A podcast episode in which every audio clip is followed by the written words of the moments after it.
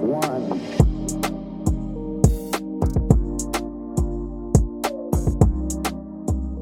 So, nächste Mondlandung, wieder dabei. Niklas, schön, dass du dabei bist.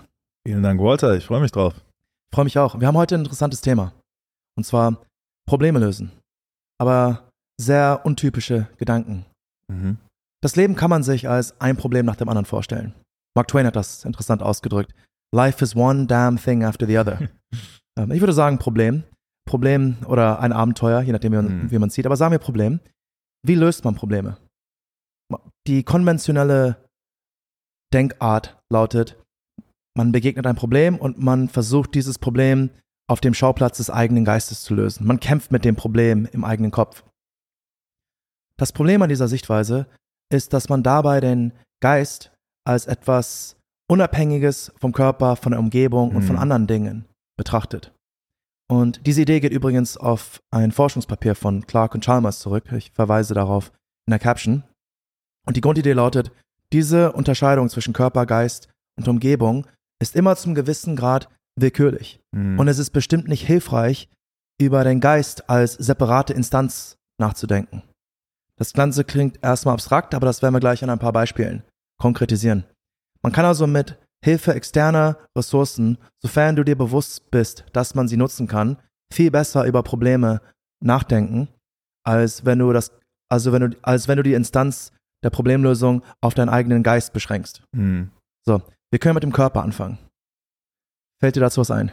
Ja, ja, definitiv. Ähm, also der Geist wird ja durch den Körper sehr stark auch beeinflusst. Wenn ich jetzt eine, ein Referat vorbereiten muss oder eine Hausarbeit schreiben muss und ich bin irgendwie nicht ausgeschlafen, äh, war am Vortag bis vier Uhr nachts äh, trinken und ähm, äh, habe Kopfschmerzen, dann werde ich wahrscheinlich ein schlechteres Ergebnis bringen, als wenn ich acht Stunden Schlaf gehabt habe und äh, gut gegessen habe, gutes Frühstück gemacht habe, vielleicht morgens einmal joggen war.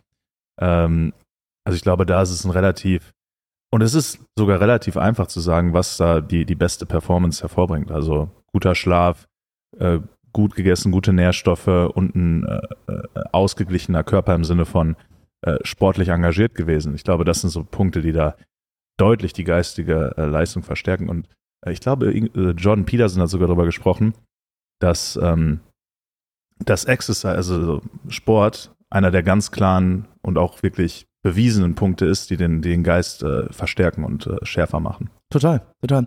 Deswegen ist es auch interessant zu sagen, nicht ich muss morgen irgendeine Aufgabe lösen, sondern ich muss, damit ich morgen diese Aufgabe lösen kann, gut schlafen. Mhm. Und wenn ich heute Abend überlege, ob ich noch Sport machen soll, sollte das vielleicht mit einfließen in die Entscheidung. Wenn ich Sport mache, kann ich vielleicht besser schlafen oder bin äh, ausgelaugter am Abend. Mhm. Also die Entscheidung, ob man heute Sport macht, beeinflusst die Qualität der Problemlösung morgen, weil der Geist durch den Schlaf beeinflusst wird. Und deshalb sollte man immer den Körper als Verlängerung des Geistes sehen. Und dann, dann stellt sich die Frage auch anders, habe ich Zeit dafür, Sport zu machen? Weil äh, vielleicht ist die Zeit, die du danach nutzt, äh, zu arbeiten, viel effizienter. Wenn du sagst, ich habe so viel zu tun, ich kann jetzt nicht zum Sport gehen, vielleicht solltest du gerade jetzt zum Sport gehen. Genau, das ist die, äh, ich habe keine Zeit, die Säge zu schärfen, Idee. Mhm. Ja, Genau. ja. Ähm, die andere Sache, die, die offensichtlich ist, sind ähm, ja alle möglichen Drogen. Leute sagen, ich nehme keine Drogen. Doch, du trinkst Kaffee. Kaffee ist eine Droge. Ka Kaffee ist ein Psychotrop. Google es mal. Mhm. Kaffee ist ja auch super. Kaffee beeinflusst ja offensichtlich deinen Geist, via den Körper. Mhm. Also, ähm, vielleicht eine andere Idee, die, die nicht ganz so üblich ist. Hast du schon mal von Shizakanko gehört? Shizakanko, ne. Das ist ein japanisches Wort. Und das haben, ich glaube, es kommt ursprünglich aus der Eisenbahnindustrie. Und um Fehler zu vermeiden, haben sie eingeführt, dass man die Checklisten nicht nur geistig durchgeht, sondern auch bei jedem Schritt auf den jeweiligen Gegenstand zeigt und artikuliert, was gemacht werden muss. Mhm. Also sowas wie rotes Licht, Handbremse ziehen. Okay. Ähm, die Schiene ist frei, Handbremse lösen. Und du zeigst auf die Handbremse und gestikulierst Mhm. dabei und machst es dabei. Und ich habe das tatsächlich in, in einem anderen Bereich angewandt. Und zwar, ich reise ja viel. Ja. Und ich habe immer, ich habe irgendwann gemerkt, mach einfach eine Packliste, weil jedes Mal fragst du dich aufs Neue, was du eigentlich alles einpacken musst. Also habe ich einfach eine lange Packliste gemacht. Und dann bin ich die Packliste im Kopf durchgegangen. Ne? iPhone-Ladekabel habe ich, Zahnbürste habe ich, habe ich, habe ich, habe ich, habe ich. Dann kommst du irgendwo an, ich habe doch kein iPhone-Ladekabel dabei. ich habe doch eine Checkliste gehabt, aber irgendwie dachte ich, ich hätte es eingesteckt. Mhm. Shiza Kanko würde sagen, zeig auf alle Gegenstände und sag laut, dass es da drin ist. Du zeigst also auf deinen Reisepass und sagst, Reisepass habe ich. Es ist also viel schwieriger, so tatsächlich etwas zu übersehen, weil du ja auf irgendwas Falsches zeigen müsstest und dann noch aussprechen müsstest, dass du es hast und dann noch mit deinen Augen quasi immer noch eine Illusion haben müsstest. Also es ist fast unmöglich, Da müsste Fehler sehr zu machen. viel schieflaufen. Sehr viel müsste schieflaufen. Also, indem du deinen Körper in dem Moment als eine Verlängerung deines Geistes betrachtest, Mhm. kannst du tatsächlich mehr Geistesleistung rausholen. Ja, sehr schönes Beispiel. Habe ich, hab ich noch nie von gehört. Äh, aber gerade auch bei so Sachen, äh, wo so kleine Fehler, hört man ja auch oft, äh, Zug ist entgleist, irgendwer hat so eine Mini-Kleinigkeit übersehen. Und viele große, ähm, ich glaube sogar viele so Kernreaktorthemen und solche Sachen waren im Grunde genommen wegen einem menschlichen Fehler, Total. wo irgendwer verpennt hat, irgendwas zu machen. Und solche Sachen könnte man total leicht lösen dadurch. Äh, Ob es ein Nuklearkraftwerk ist oder ob es die Fleischwurst beim Einkaufen ist. Mhm. Einfach drauf zeigen, Fleischwurst habe ich. es funktioniert, es, Mhm. obwohl es banal ist. ja. Ähm, ein anderes Beispiel sind, was macht gerade dein Körper? Wenn du eine bestimmte Aufgabe hast, hilft es vielleicht, bestimmte andere körperliche Aktivitäten dabei durchzuführen. Viele große Geister haben zum Beispiel gesagt, Spaziergänge haben ihnen Mhm. geholfen, bestimmte Ideen zu haben. Ähm, das ist auch noch eine weitere Idee, wie man den Körper für die eigenen Zwecke nutzen kann, weil der Geist nicht einfach nur eine unabhängige Mhm. Instanz ist. Du beim Spazieren hast einen anderen chemischen Cocktail in dir, als du, der irgendwie äh, horizontal im Bett liegt. Mhm. Ja, und auch, äh, ich glaube, spazieren gehen ist auch ein gutes Beispiel. Frische Luft einfach mal schnappen. Frische Das Luft. ist ja so ein, genau. so ein typisches äh, äh, ja, Sprichwort. Ach, ich gehe mal in frische Luft schnappen, dann geht's mir besser.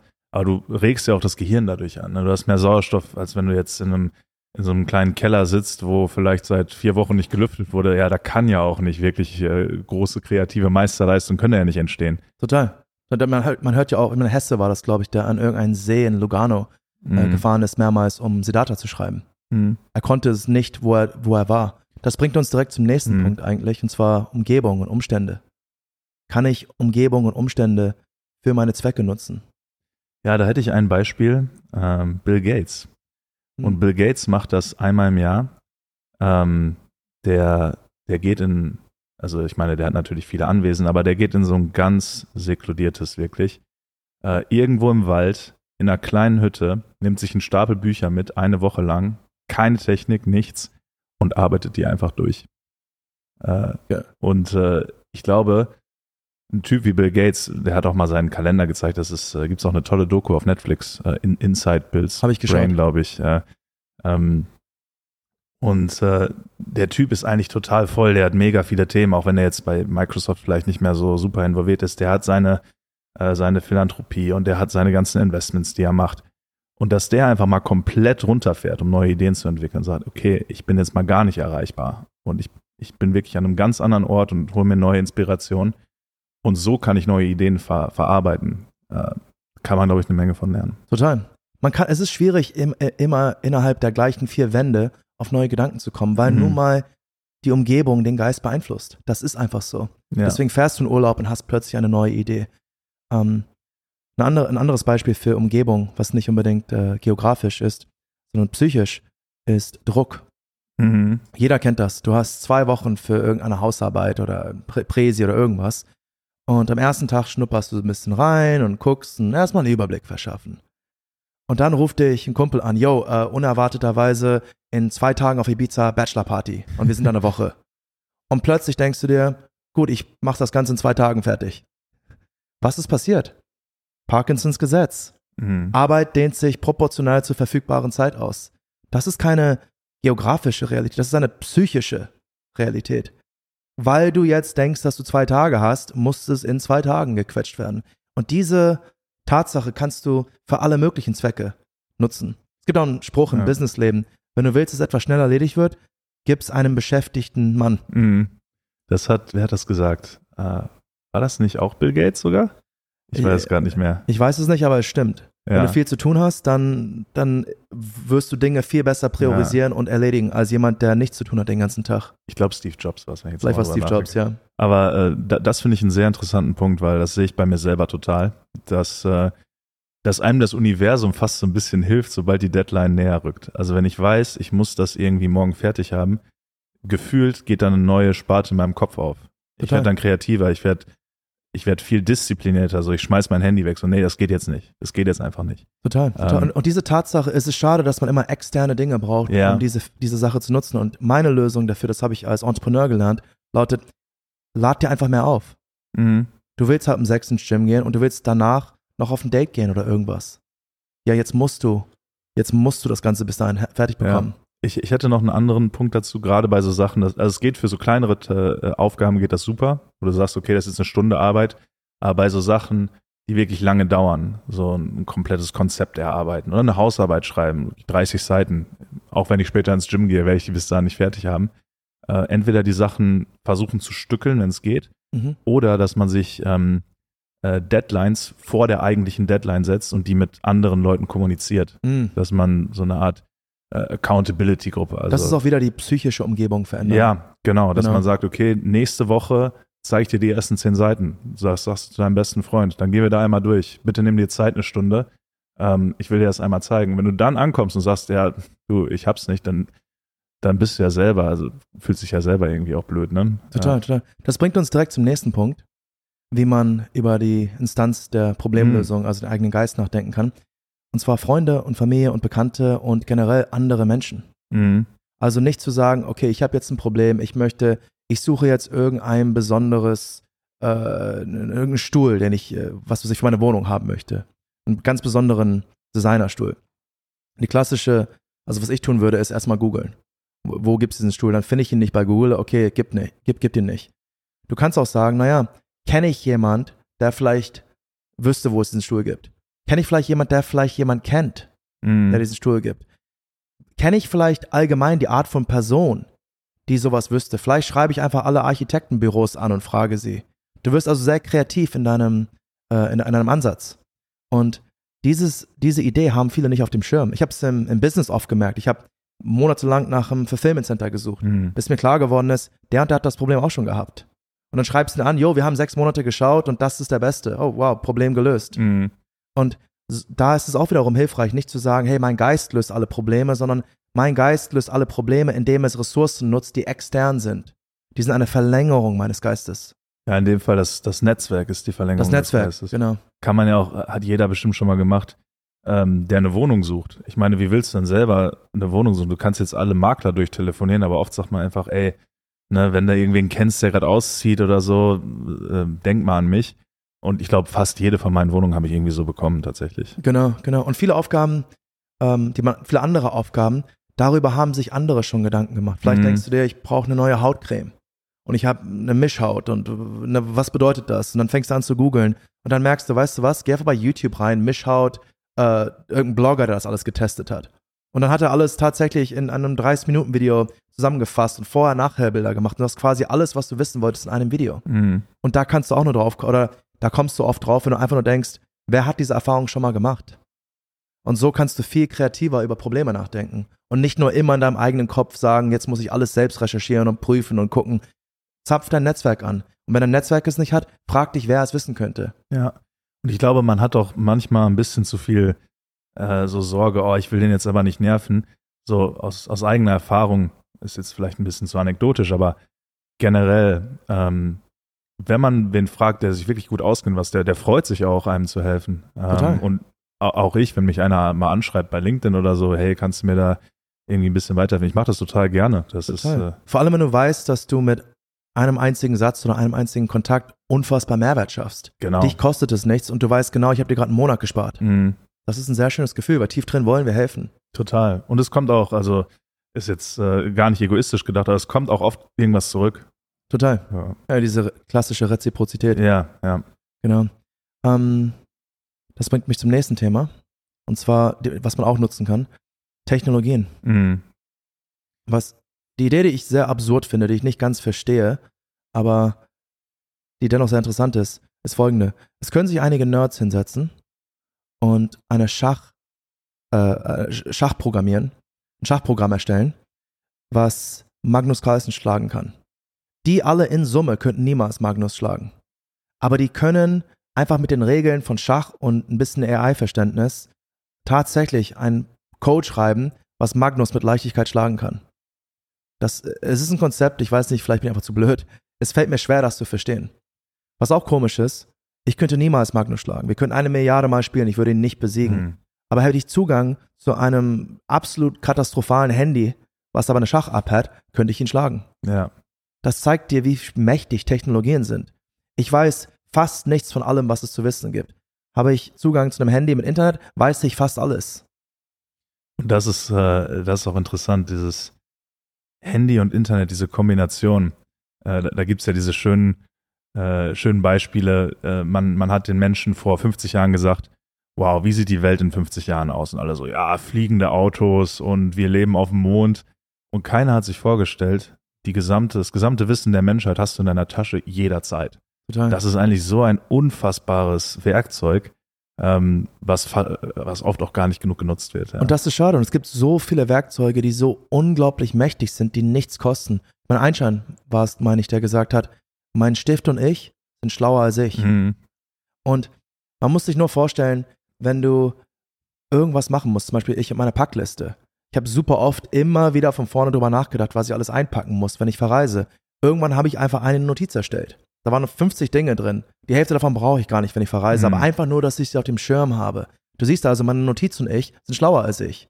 Ich habe also die Aufgabe externalisiert. Und es gibt so viele Technologien, ob es To-Do-Listen sind, ob es Tagesplaner sind, ob es irgendwelche Werkzeuge sind, die irgendwelche Datenverarbeitung für dich machen, die du sonst Mhm. händisch machen müsstest und so weiter. Wenn du sie nicht nutzt, dann fehlt dir einfach so viel Bandbreite ähm, äh, von dem, was möglich ist. Ja, es kann auch zum Teil die, die anderen Punkte, die wir gerade genannt haben, verstärken. Wenn ich jetzt nochmal auf das Beispiel zurückkomme mit dem, mit der Wohnungssuche. So vor, vor 15 Jahren hast du vielleicht fünf Leute gefragt, hey, kennst du wen? Heute kannst du es auf Social Media posten und du kannst 100.000 Leute erreichen an einem Tag.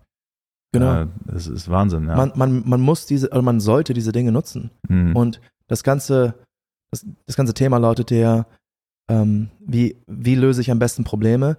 Und am besten löst du Probleme, wenn du verstehst, dass die Instanz, die Probleme löst, nicht nur die Bühne deines eigenen Geistes ist. Es ist alles, womit dein Geist potenziell in Berührung kommen könnte. das ist ein sehr schöner Satz. Ne? Alles, also all diese externen Dinge sind nicht unbedingt extern, wie du schläfst, das, das ist mein Körper. Nein, nein, dein Körper und dein Geist sind verbunden. Meine Freunde, ja, sind meine Freunde. Nein, nein, aber wenn deine Freunde es wissen, output-technisch betrachtet, macht es keinen Unterschied. Wenn du einen Freund hast, der einen Freund kennt, der es weiß und er es dir sagt, output-technisch macht es wiederum keinen Unterschied. Mhm. Es ist, als ob de dein Geist muss nur dahinter kommen, dass du den fragen musstest nach seinem Freund. Mhm. Ja. Und so kann dein Geist im Grunde alles lösen. Ja, du, du musst den Geist halt nicht in so ein Gefängnis packen, dass es nur der Geist ist, sondern sehen, jede Variable, die Einfluss darauf hat, kann einen enormen Hebel haben. Ja, und diese, diese Hebel einfach sehen. Ich glaube, wenn wir die vier Punkte nochmal durchgehen, das waren, äh, das waren Körper, äh, Umstände, Freunde und Technologien. Genau. Ich glaube, das ist so ein ganz guter Rahmen, den man sich dazu merken kann, weil der super leicht anwendbar ist und jeder hat da, glaube ich, ein paar, paar Beispiele im Kopf, ja. Genau, genau. Und ich habe das früher immer im Matheunterricht ähm, bewundert. Wir haben irgendeine Hausaufgabe bekommen. Ich konnte es nicht lösen. Wir kommen nächsten Tag in die Klasse hinein und der Lehrer so, na, was stört uns in der Gleichung? Ja, da ist ein Bruch, das stört uns schon mal. Also machen wir einen Bruch weg. Und dann ist da so eine Mhm. Checkliste durchgegangen. Und mit der Checkliste konnte ich es auch lösen. Mhm. Weil ich einfach nicht an die Lösungen gedacht habe. Kann man ausklammern? Kann man irgendwie einen Bruch wegbekommen? Ich war, ich habe immer nur davor gesessen und auf einen Geistesblitz gewartet. Ja. Komm schon, komm schon, wie löse ich die Aufgabe? komm schon. Das ist aber kein Denken. Mhm. Denken ist mehr das Drauflegen von Strukturen, über die man vor, die, die eine gewisse Form haben, über die man vorher schon nachgedacht hat. Und die einfachste Lösung, und das ist so banal, aber das machen die meisten Leute nicht, es ist eine Checkliste haben. Und ich finde die Checkliste sehr, sehr gut. Ich habe ein Problem und ich komme nicht weiter. Okay, kann ich meinen Körper irgendwie in Schwung bekommen? Mhm. Kann ich irgendetwas Körperliches machen? Kann ich irgendwelche, ähm, kann ich Kaffee konsumieren? Kann ich besser schlafen? Kann, kann ich die Umgebung nutzen? Kann ich vielleicht, soll ich vielleicht spazieren gehen? Kann ich vielleicht irgendwo anders hingehen? Kann, soll ich mal in Urlaub gehen, um Abstand von dem Problem zu gewinnen? Kann ich Freunde nutzen? Kann ich Freundesfreunde nutzen? Kann ich Technologien nutzen? Gibt es irgendwelche Apps? Gibt es Leute, die schon darüber nachgedacht haben? Es macht einfach die Bandbreite so viel größer. Mhm. Und wie kommst du dahinter? Einfach eine Checkliste haben. Die vier Punkte. Nutze doch diese vier Punkte und geh sie in einer Checkliste durch, damit du wirklich nichts ver verpasst. Und diese einfache Methode kann dein Problemlösungsspektrum so krass erweitern, dass du output-technisch ein ganz an, eine ganz andere Kreatur bist. Mhm. Ja, ja, mega gut. Mega hilfreich. Also tatsächlich äh, habe ich auch in der, in der Tiefe noch nie so drüber nachgedacht. Ich integriere es auch während des Podcasts. ich meine, ich habe ich hab, ich hab da, das geht alles auf ein Buch zurück, was ich gelesen hatte, The Extended Mind. Mhm. Ich fand das viel zu langatmig, sehr Ja. amerikanisch, 100 Beispiele, um einen einzigen Punkt Mhm. zu machen. Und sie hatte Technologien, glaube ich, nicht erwähnt. Sie hatte Körper erwähnt, aber nicht mit interessanten Beispielen meines Erachtens. Mhm. Ähm, aber ich habe die Idee genommen und einfach gefreestylt. Und ja, das, das war dieser Podcast im, im Grunde. Wow, ja, wirklich. Da muss ich, äh, den werde ich mir auch selber nochmal anhören müssen, glaube ich. Ja. ähm, ja, es ist eine gute Art, Dinge zu integrieren, indem du Mhm. darüber sprichst. Ähm, ich glaube, das ist ein ganz guter Schlussstrich. Vielen Dank, Walter. War, war tatsächlich äh, sehr, sehr hilfreich. Danke, es war mir auch eine Bereicherung. Danke dir. Danke.